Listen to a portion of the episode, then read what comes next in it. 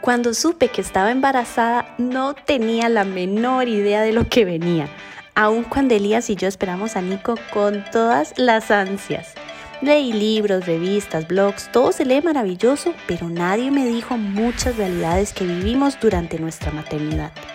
Lo duro y lo difícil nadie te lo dice, y eso hace el camino más solitario y con un sentimiento de culpa muchas veces injusto. Por eso aquí en Mamá Millennial el podcast hablaremos todo tal cual, con amor, con transparencia, con realismo y mucho acompañamiento. Mi nombre es Ariana Fernández, soy mamá y periodista y este espacio es para ti. Hola mamás, bienvenidas al segundo episodio de Mamá Millennial, el podcast. Estoy de verdad muy, muy, muy contenta de tener este espacio y poderlas ayudar, podernos ayudar entre mujeres a hablar de temas tan sensibles, tan llenos de amor, tan llenos de realismo y transparencia como lo es eh, el embarazo y el parto y la maternidad en general, que necesitamos escucharnos y abrazarnos mucho en, este, en estos momentos. Gracias, gracias, gracias por estar aquí, pero sobre todo les quiero contar que Mamá Millennial fue una sección que nació de closethispano.com, mi sitio web. Eh, closethispano.com siempre eh, escribía temas y sigo escribiendo temas de moda, belleza, viajes, temas que nos interesan a las chicas.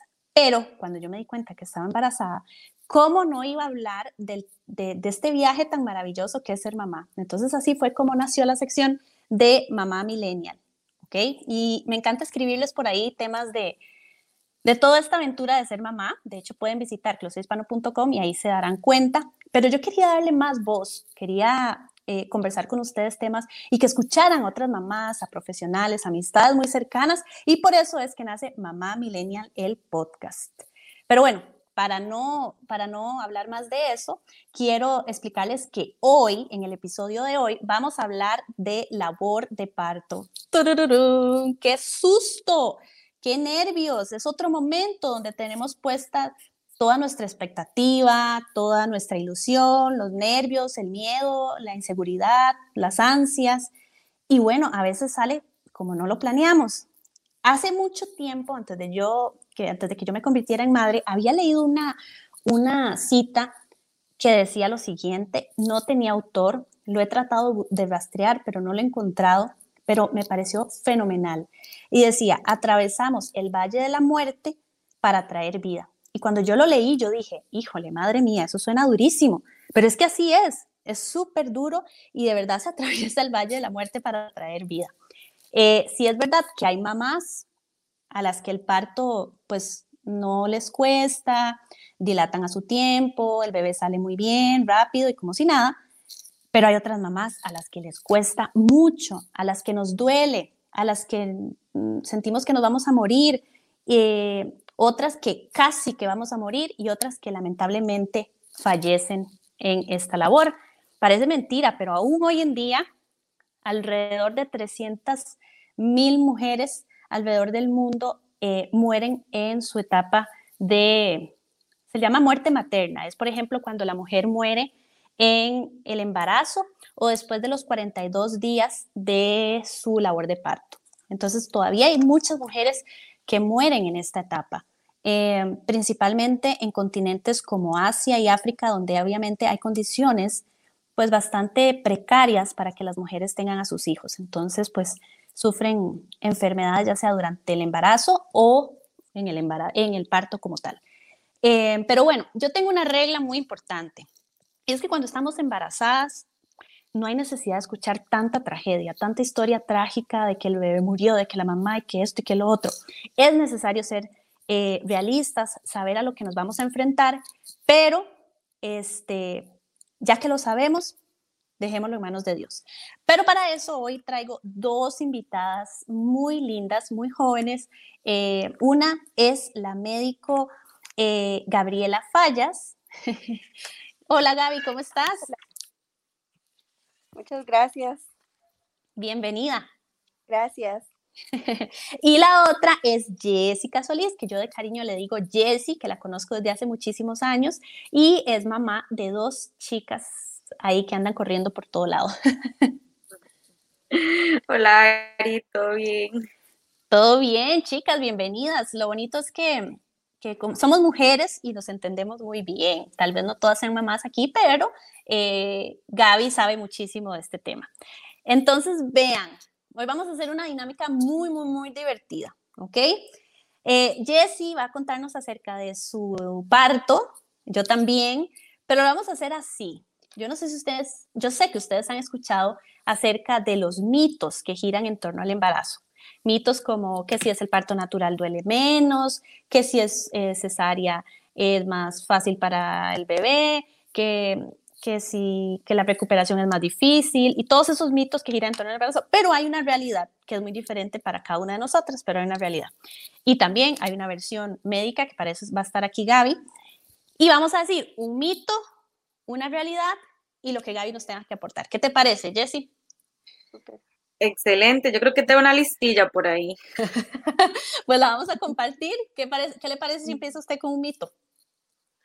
Eh, a ver, bueno, em, creo que un mito es que el, el, parto es fácil la primera vez, si te fue bien, digamos, el, eh, digamos, si, si la primera vez te fue bien, la segunda va a ser súper más fácil y van a ser más rápido y se va a complicar menos. Yo creo que ese es un, mito. Eso yo lo he escuchado. sí, digamos, yo tengo este, dos niñas que tienen una diferencia de ocho años. Em, y en realidad, mi realidad fue diferente, ¿verdad? Em, el primer parto para mí fue como más sencillo.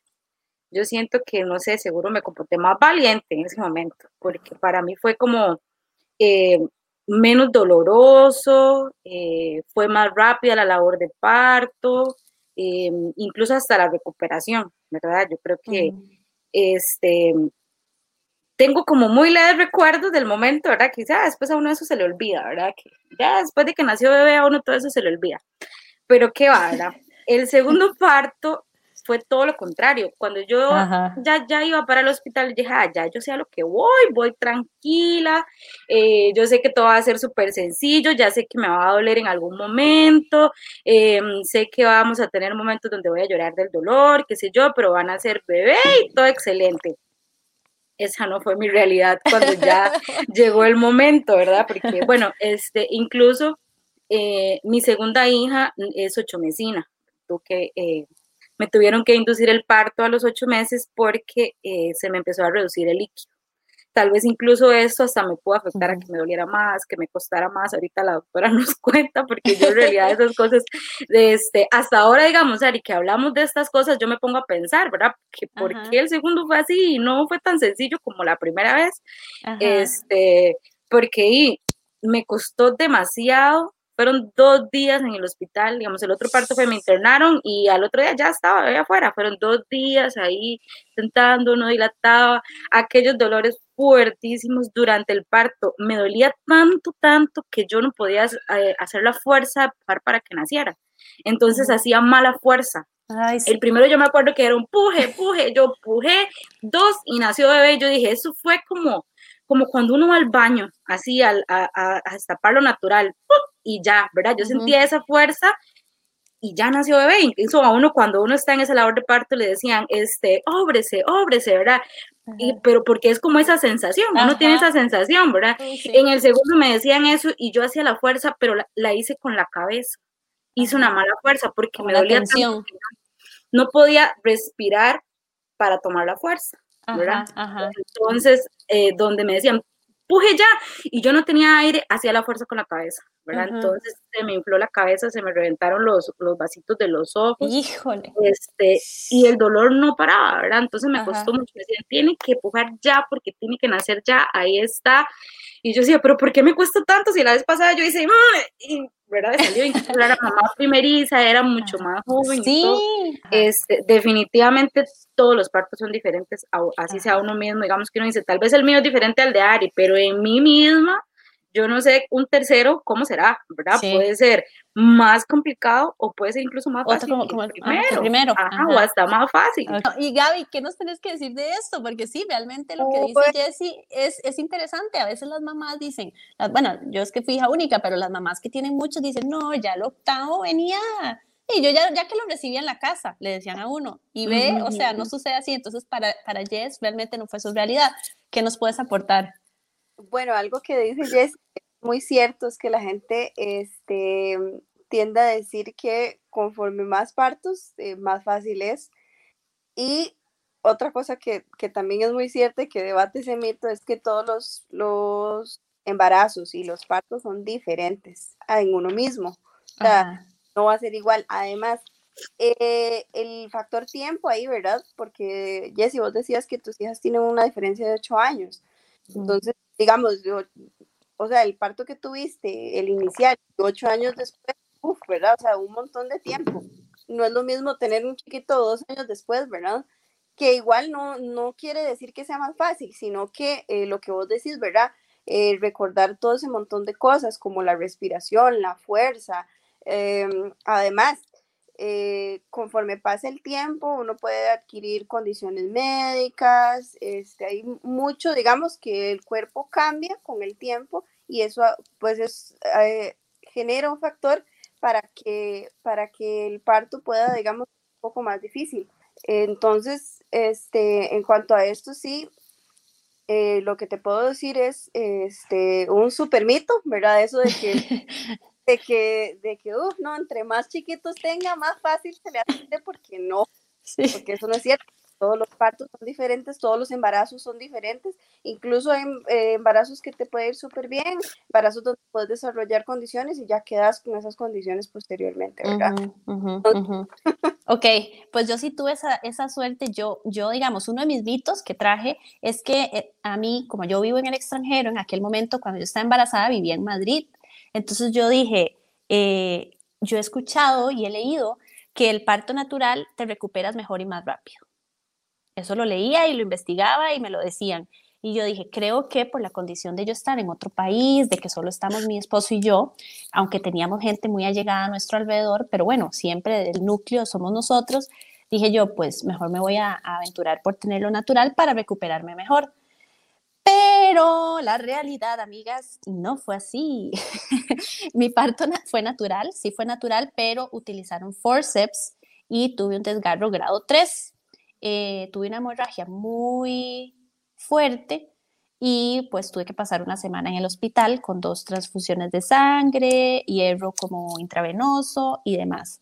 Entonces, eh, la idea mía de que me iba a recuperar más rápido realmente no sucedió, más bien terminé súper golpeada. Eh, si les enseñara fotos, o sea, estaba súper hinchada, amarilla, de verdad casi que, que, me voy para el otro lado. y este, entonces me sentía súper, di, súper golpeada, súper, súper, ¿verdad? Este, lastimada, eh, cansada, di con transfusiones y demás. Este, entonces, yo sí tuve la suerte, como dice la doctora, que yo recibí un curso previo. En Madrid a uno le hacen llevar un curso, el seguro te da un curso previo, donde te enseñan a respirar, donde te hacen ejercicios, hasta masajes en las piernas me hacían. O sea, me chinearon muchísimo. Entonces yo iba segura de que ese niño iba a nacer parto natural y iba a fluir. Yo reventé fuente en la madrugada y eh, empecé a contar las contracciones y todo muy bien. A eso de las 3 de la tarde ya iba para, para la sala de partos y la cabecita se asomaba. Mi problema fue que yo pujaba y la cabecita se devolvía.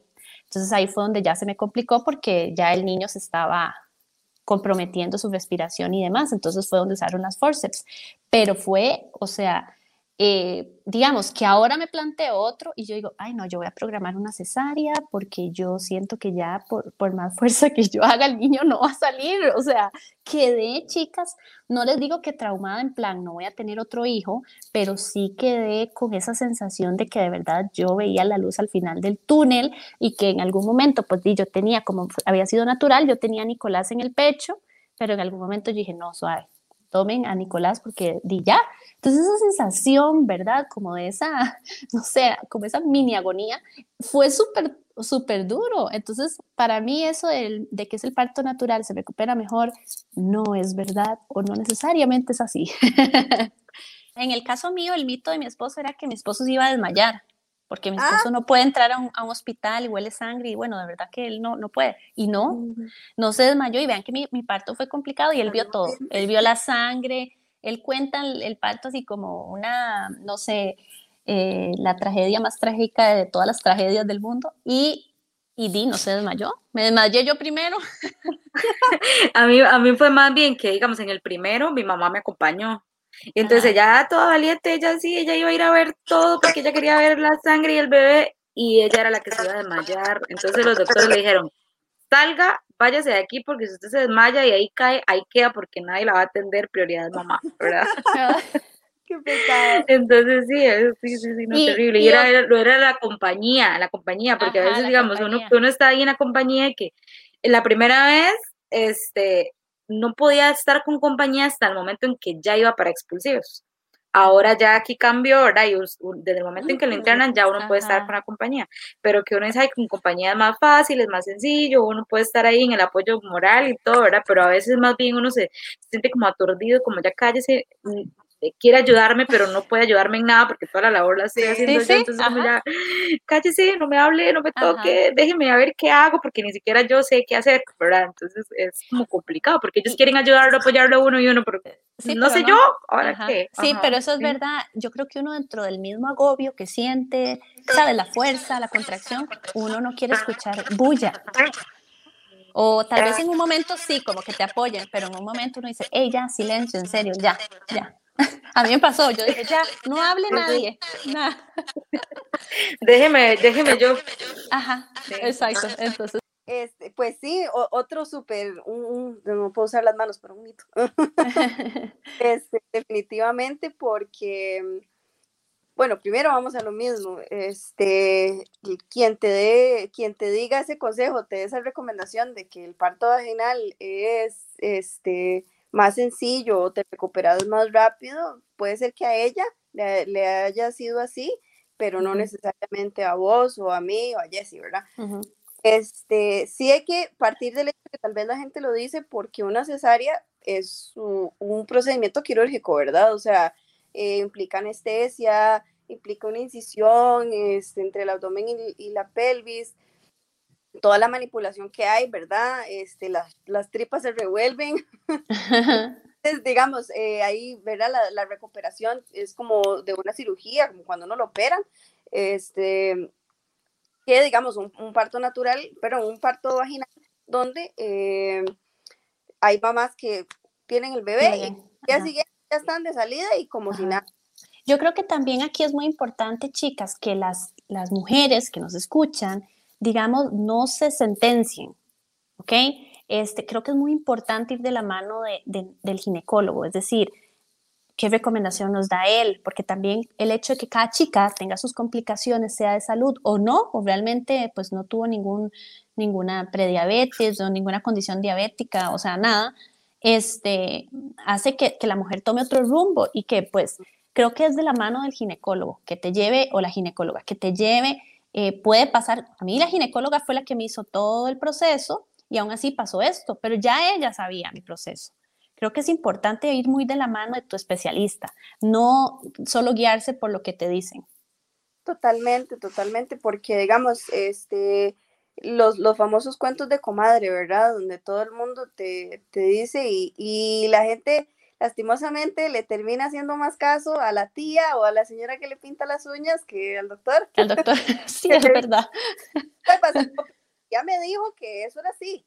Entonces, y uno dice, bueno, pero digamos, es importante ir de la mano, digamos, tratar de evacuar todas las dudas, tener un, un, médico, este, médico me refiero a hombre o mujer, eh, un médico que eh, tengas la confianza de hacerle todas las preguntas preguntas, de, de, que te pueda aclarar todas las dudas que tengas, que si quieres leer más al respecto, te dé unas fuentes adecuadas, porque también eh, vos pones la mínima cosa, en un mar de información, entonces a veces más bien uno se puede terminar abrumado porque no sabes al final, una página te dice que el parto vaginal sí es genial, fabuloso, no te va a pasar nada, otra te dice que no, que la cesárea. Entonces, verdad, es, es un mar de información, como vos decís, eh, lo más importante es ir de la mano del especialista que se tenga para poder evacuar todas las dudas. Ok, perfecto. Y ahora, Jessy, otro mito tuyo. Otro mito, bueno, yo tengo uno vacilón siempre a uno le decían, ah, cuando uno está embarazado, uno come y tiene que comer por dos. y tiene que comer de todo, ¿verdad? Tiene que, pues, no sé, eh, que los antojos y que se comen queque y se puede comer dos tajadas porque uno para usted y otro para beber, ¿verdad? Este, en, en, mi caso, no, ¿verdad? Em, yo desarrollé en el segundo embarazo eh, una diabetes eh, gestacional. Entonces ahí era todavía peor, ¿verdad? Ya no era solo no comer por dos ni comer de cualquier cosa, sino esos cuidados en la alimentación. Eh, yo desarrollé esa diabetes al punto que yo me tenía que inyectar insulina dos veces al día, una buena dosis, ¿verdad? Este, y en cada cita que iba, eh, porque ya tenía, digamos, eh, en el, como dijo antes este, la doctora, en el primer embarazo yo desarrollé la hipertensión y se me quedó la hipertensión. Entonces, ahora en el segundo embarazo ya estaba controlada, yo con ejercicio, porque estaba yendo a, hacer ejercicio, la alimentación y todo, la hipertensión estaba controlada. llegó el embarazo y otra vez full, tanto que yo no podía hacer ejercicio porque me mareaba, me iba de frente o así porque se me subía mucho la presión o se me bajaba de golpe. Entonces, y detrás de eso fui a la otras, a la siguiente cita, digamos, y la diabetes. Entonces tenía las dos condiciones juntas, que también la alimentación, ¿verdad? este, iba relacionada también a la hipertensión. Entonces, como yo tenía las dos, era, este, ya tenía como diagnóstico de embarazo de alto riesgo, entonces las citas eran cada 15 días. Entonces, eh, como tenía que ir a citas más seguido, si en alguna de esas citas tenía un pico de, de azúcar, me internaban. Entonces yo estuve durante el embarazo como unas cinco veces en el hospital y era eh, lo menos que estuve fueron tres días y lo más que estuve fueron como diez días. Entonces, hasta poder encontrar la dosis adecuada de insulina, que la alimentación, ¿verdad? Que tengo que comer las cositas que dan en el hospital, con ciertos, ¿verdad? Acostumbrarse a esa, a esa, dieta, llegar a la casa y tener que cambiar la alimentación de toda la familia, porque no voy a cocinar una cosa para mí, otra cosa para el otro y otra, ¿verdad? Este, cambiar las listas de compras, ese tipo de cosas. Eh, y, también el momento que ya uno ya estaba internada y, aquel hambre que le da uno y que no puede comer cualquier cosa, o más bien que tiene que estar comiendo seguido porque se me bajaba el azúcar. A mí, digamos, varias veces me pasó que yo me acostaba a dormir, comía, ya me acostaba a dormir, y en la madrugada yo me despertaba sudando, me temblaban las manos y yo le tenía que decir a mi esposo, vaya y me trae un banano, una galleta, un pedazo de pan, lo que encuentre, yo necesito comer porque yo sentía que tenía que descomponer por un bajonazo de azúcar, me tomaba la, la azúcar y la tenía así en 60, 55, o sea, súper baja. Baja. Entonces yo en realidad no pude comerme todos los postres ricos y los antojos y todo lo que eso dice, ay, en el embarazo todos esos antojos raros que les dan. Todo lo contrario, mito, no se puede comer cualquier cosa. Sí, eso es, una, eso es una mala educación que nos han dado. Y yo creo que por más que no sufras de, o sea, no, no, no, no, no te pase eso de la diabetes gestacional o la presión alta, hay que cuidarse con lo que uno se come. Al menos, por ejemplo, en Madrid, que fue donde yo estaba embarazada, ahí se come mucho marisco. Y, em, y recuerdo que yo había leído que el marisco era, había que tener cuidado porque la cantidad de mercurio es muy alta y es peligrosa para el bebé. Entonces, y ahí no, ahí ellas comen y hasta fuman. Entonces, digamos, sí, o sea, vos te das cuenta que una embarazada está ahí fumando, o sea, es parte de su dieta y aquí todo es todo, ¿verdad? Entonces, eso es algo que nos han educado mal, realmente no es así, que uno se puede dar el antojo porque si le gustó un helado y no tienes ningún problema, pues di, dele, o sea, si se antojó, todo bien, pero eso, a comerse un helado, a comerse siete porque estás embarazada es como muy... Porque tiene que comer por dos. Por dos, exacto. ese típico. Ajá. entonces yo creo que ahí sí es una cosita como de, de las abuelitas, pero bueno, vamos a ver qué nos dice la, la doctora. Bueno, ahí sí, un, un súper huge, así, mito. Este, si bien eh, eh, siempre va, la salud es responsabilidad de cada quien, ahí tengo que echarnos los clavos este, a, a, los médicos porque lastimosamente cuando alguien llega a su cita de embarazo, bueno, mamá, felicidades, está embarazada, em, aquí tiene, si acaso así, como mucho, le pueden dar folletos para que lea. Y, mm, y, bueno, listo, ahora las citas son cada tanto, tiene el primer ultrasonido es tanto, listo, vaya. ¿Verdad? Entonces, eh, la paciente se va sin educación alguna al respecto y hasta que ya le toca hacerse las pruebas de la glucosa o, o tiene, es que ya llega el, el, regaño, ni siquiera la educación, es el regaño. Entonces, este, lastimosamente, eh, ahí pues en parte sí, nosotros eh, tal vez cargamos un poco con la culpa porque no se le da una buena educación, como ustedes decían. Eh, la gente dice, no, usted tiene que comer por dos, puede comer lo que usted quiera y no, como vos decís, Ari, hay que cuidarse en la alimentación, más bien especialmente en ese momento, por todas las condiciones que se pueden desarrollar, ¿verdad? y, mm, y, este... Y, Gaby, ahí es súper importante cuidar la dieta hasta en el posparto, o sea, hasta en la etapa de lactancia, que bueno, ese es otro tema súper profundo, pero parece mentira lo importante que también es lo que nosotras comemos y le transmitimos a nuestros hijos. Totalmente, sí, imagínate medicamentos que no se pueden ni siquiera utilizar, de igual manera la alimentación se tiene que cuidar. Eh, el, el, cuerpo, ¿verdad? Todos los cambios que sufre el cuerpo. Si bien el embarazo no es una enfermedad, como tal vez uno lo puede ver, ¿verdad?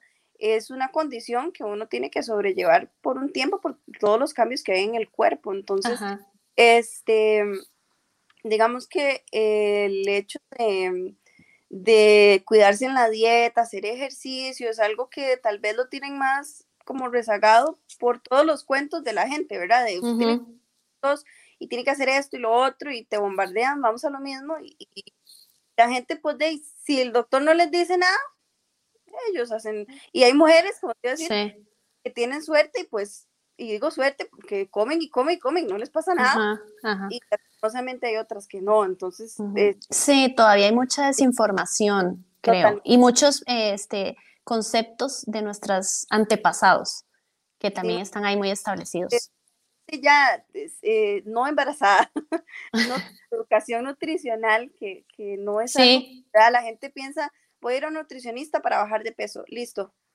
Y, no, digamos, no necesariamente.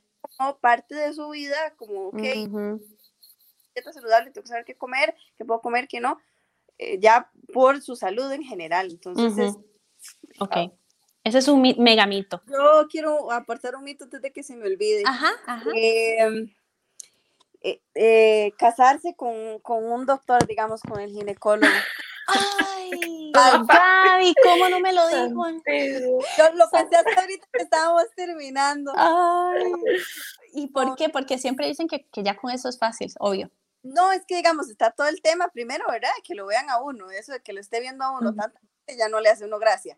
Este, no me imagino embarazada, debe ser menos todavía. Ajá. Y, mm, y verá todo esto de, ay, pero es su doctor y usted tiene que hacer lo que él diga. Y, y eso lo he visto con, con varias mamás que, que, más bien, en vez de que el doctor sea un apoyo, más bien lo ven como con miedo, o la doctora es así como, este, yo más bien les digo, no, no, no, suave, suave, usted haga lo que usted se sienta mejor y, parte de llevar un, parto bonito y que te sientas bien y que te sientas apoyada y sobre todo en ese momento que uno ni se soporta uno sola, este, es tener un, médico de confianza, ¿verdad? Es verdad. Sí, pero yo, que, que, me estaba llevando a mí, que me hizo todo el control, eh, es, digamos, el papá de una compañerita de la escuela, ¿verdad? Entonces, yo conversaba con la mamá, ¿verdad? Que cómo fue, si él es el doctor, él es el que atiende los partos y todo en el hospital, y dice, no, yo todo lo hice con otro doctor, en el parto él tampoco estuvo ni nada, dice, primero porque no lo permitían, ¿verdad? En el hospital, que fuera él el que estuviera atendiendo el, parto de la esposa, y que ella lo llevó mejor así como usted. La verdad es que mejor. La verdad es como, es que como papá y usted, digamos, me, me guía en algunas cosas que él sabe lo que el otro doctor le está diciendo, pero yo estoy como un doctor y usted es papá. No, Sí, yo creo que es mejor porque también uno, tipo, se relaciona diferente.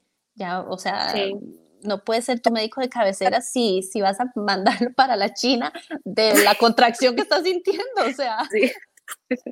Si no se puede controlar uno cuando le quiere dar una patada o algo así, pues seguro se la manda, digamos, seguro le manda la patada. Pues. Al doctor, digamos, yo a la doctora que, que, que, me estaba suturando, yo quería patearla porque cuando ¿Sí? era el dolor, pero yo no le iba a patear. Ahora imagínese, el esposo de uno fuera doctor, usted seguro lo Seguro se lo manda. ¿Cómo se equivocó, huevón?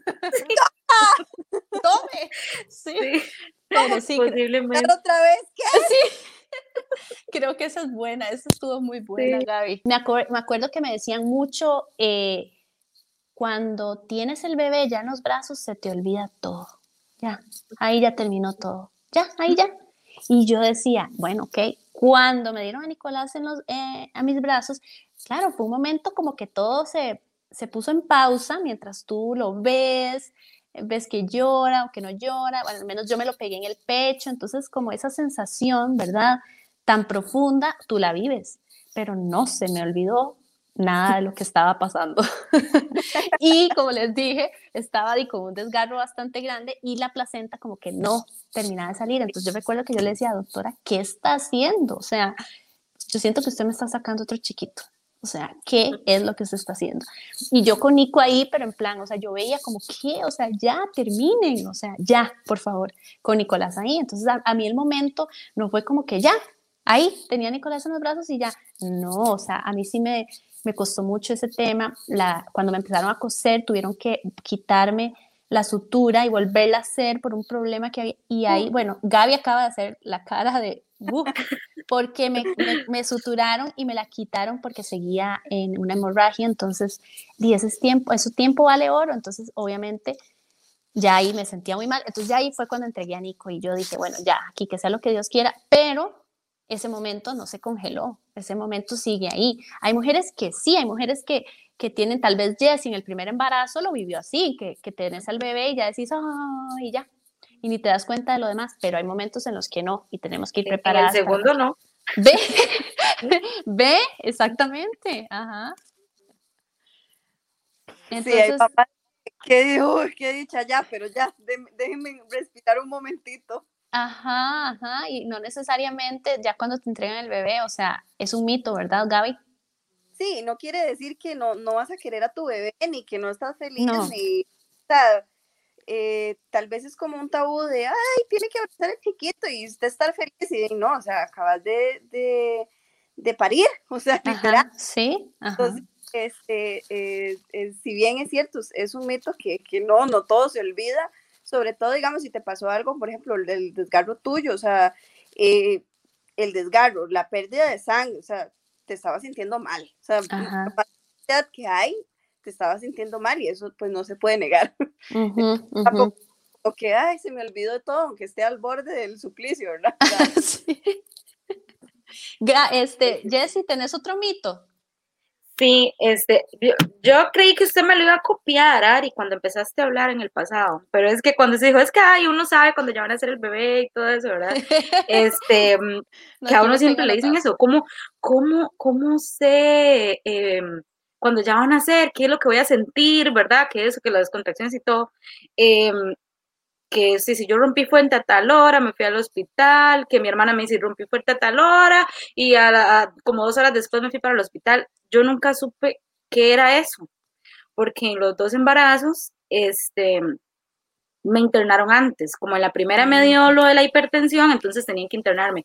Tenía apenas un centímetro y me dijeron, va para adentro, de una vez, o sea, le faltaba todo, o sea, apenas tenía un centímetro, podía ser una semana o más. Y entonces nada, para adentro. Y ahora con el segundo embarazo a los, a los ocho meses, o sea, todavía faltaba bastante, ¿verdad? Entonces yo nunca supe lo que era que se me reventara la fuente, que sentir algunas otras cosas, que estar en la casa y que estar durmiendo y que uno se levanta así como tipo las películas, ¿verdad?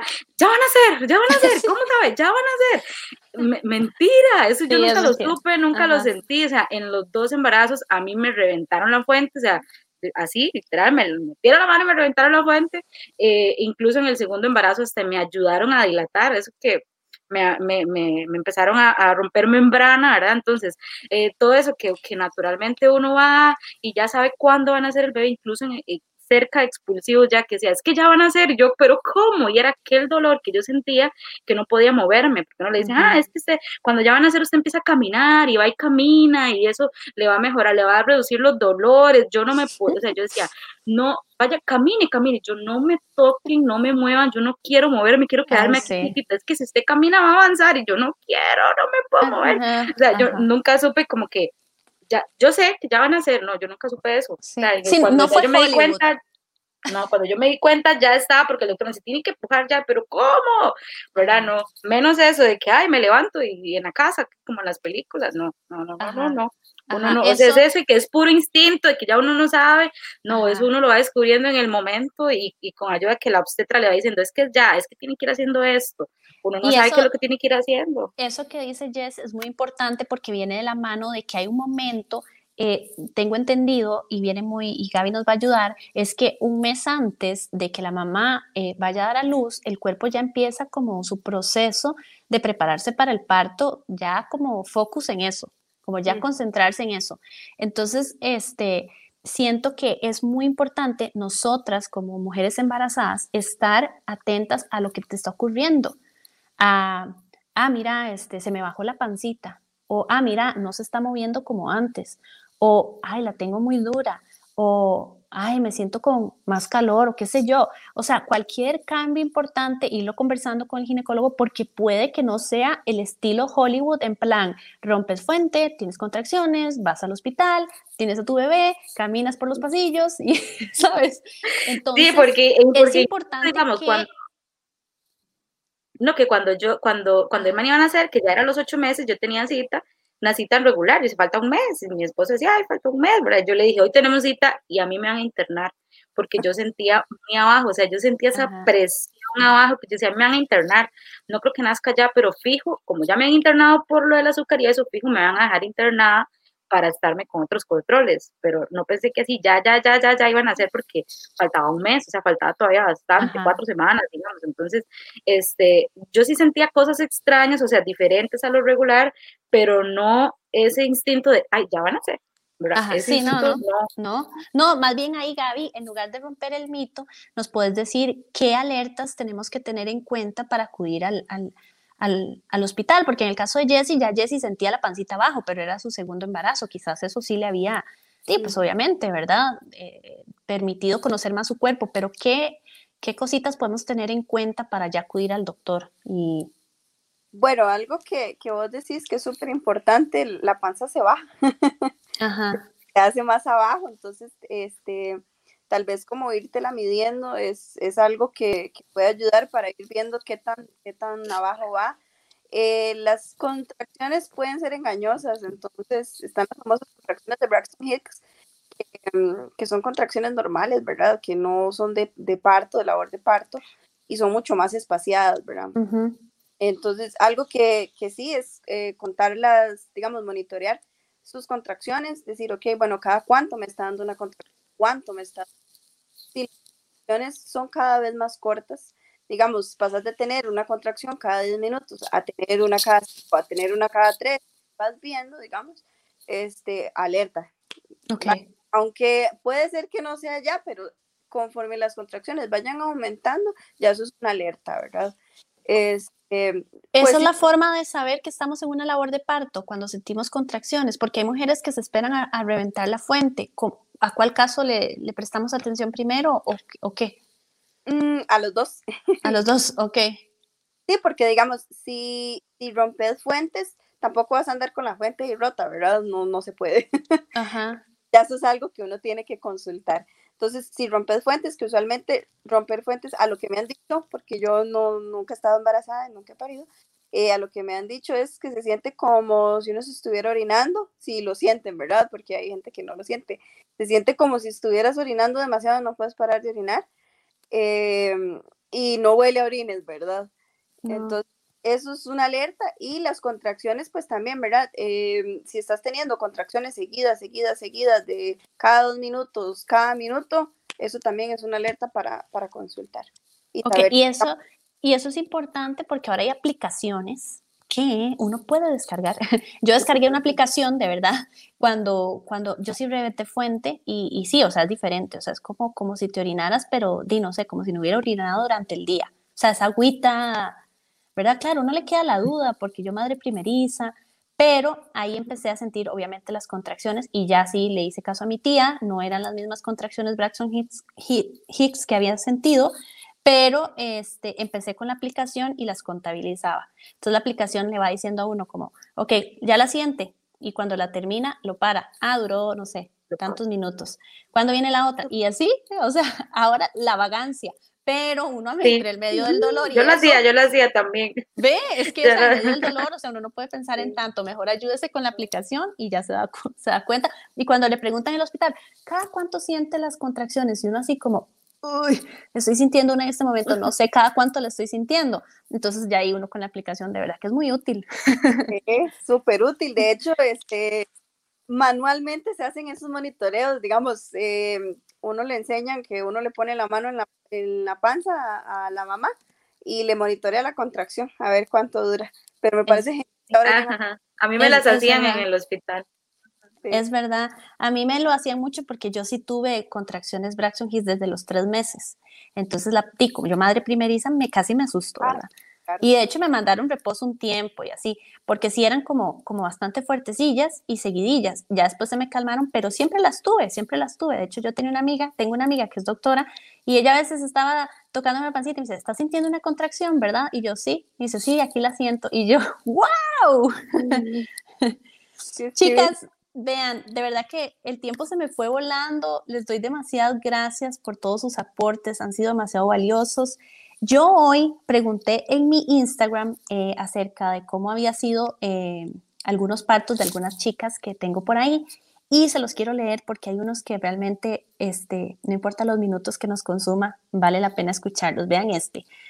Dice, mi primer hijo fue planeado en agua, ¿ok? Con una partera. Eso es otro tema. Ahora hay partos bajo el agua, partos en la casa, lo cual me parece lindo, pero a la vez peligroso, pero ese es otro tema. Dice la chica, pero hubo una ruptura temprana de la membrana a las 37 semanas y terminé en el hospital con mi obstetra, en una sala de operaciones, ya que casi me hacen una cesárea, pero terminó siendo natural. 26 horas de labor de parto, full dolor, todo el tiempo. En cambio, mi segundo hijo, eh, bueno, yo lo planeé natural en el hospital y terminé cambiando, ya que se sentó y no se movió más. Así que terminamos escogiendo fecha para la cesárea y fue un parto más tranquilo y en control que el primero. No tuve dolor. Creo que ella pone un consejo, Tati Burgos pone el consejo de, creo que sirve prepararse para cualquier cosa. Ninguno de los dos partos fueron lo que yo quise, pero todo salió bien al final, gracias a Dios. Y es verdad. Es verdad. Esta es otra chica que también quiero leerlo, se llama Irene Rojas. Esta me dice, yo tuve dos hijos y con ambos fue sumamente diferente. El primero no tuve ningún problema ni cuando estuve embarazada, ya que ni antojos ni achaques tuve. El parto fue vaginal, súper fácil. Recuerdo que cuando estuve en la sala de partos con mi esposo, nada más tuve que hacer dos esfuerzos y mi hijo salió súper rápido, ni lo sentí. El segundo hijo, siete años después, fue otra historia completamente. Desde el primer mes me daban muchos dolores como menstruales y me hice un ultrasonido y al parecer tenía algo que para que comprendas más fácil era como tener varices en el útero. Eso no sé cómo es que se llama, doc. Sí, está bien. Sí. Este, de una manera así coloquial. Coloquial. Ok, dice que ella tuvo varices en el útero y el médico me dijo que los dolores los iba a sentir todo el embarazo. Luego yo siempre le tuve miedo a la cesárea ya que yo trabajo en una clínica y escuchaba historias de pacientes que me daban terror. Prefería mil veces vaginal. Más por mi, existencia, por mi experiencia del primer hijo. Pues mi segundo hijo pasó todo el embarazo sentado y yo por control me hacía ultrasonidos mensuales. Bueno, dice que al final mi esposo tenía preparado un baby shower sorpresa y el bebé decidió nacer un día antes del baby shower, así que se lo perdió. la cesárea sí fue muy traumática ya que bebé estaba muy mal acomodado, entonces duraron muchísimo en intentar sacarlo y no lo lograban. Eh, le faltaba el oxígeno, eh, se enredó en el cordón y bueno, tuvo otra serie de complicaciones. Pero bueno, eso es para que nos demos cuenta que realmente es una, una etapa muy íntima, muy de decisión de la mujer, de la, si tienen pareja con la pareja y del, del especialista. O sea, tenemos que ir de la mano del especialista. Chicas, de verdad que muchísimas gracias. Les agradezco mucho este espacio de haber estado aquí. muchísimas gracias. Muchísimas gracias por escucharnos. Nos pueden buscar en las redes sociales en Facebook como Closet Hispano y en Instagram arroba Closet Hispano. Háganos llegar todos los comentarios de las dudas, de lo, de lo que quieran saber para nosotros estar aquí monitoreando y haciendo más podcasts sobre el tema. Compártanlo, etiquétenos para que les llegue a muchísimas mamás que deben estar atemorizadas y sintiéndose culpables por, por el miedo al parto y, y todo lo que enfrentan. Así que con esto me despido. Muchísimas, muchísimas gracias y nos escuchamos en el siguiente episodio.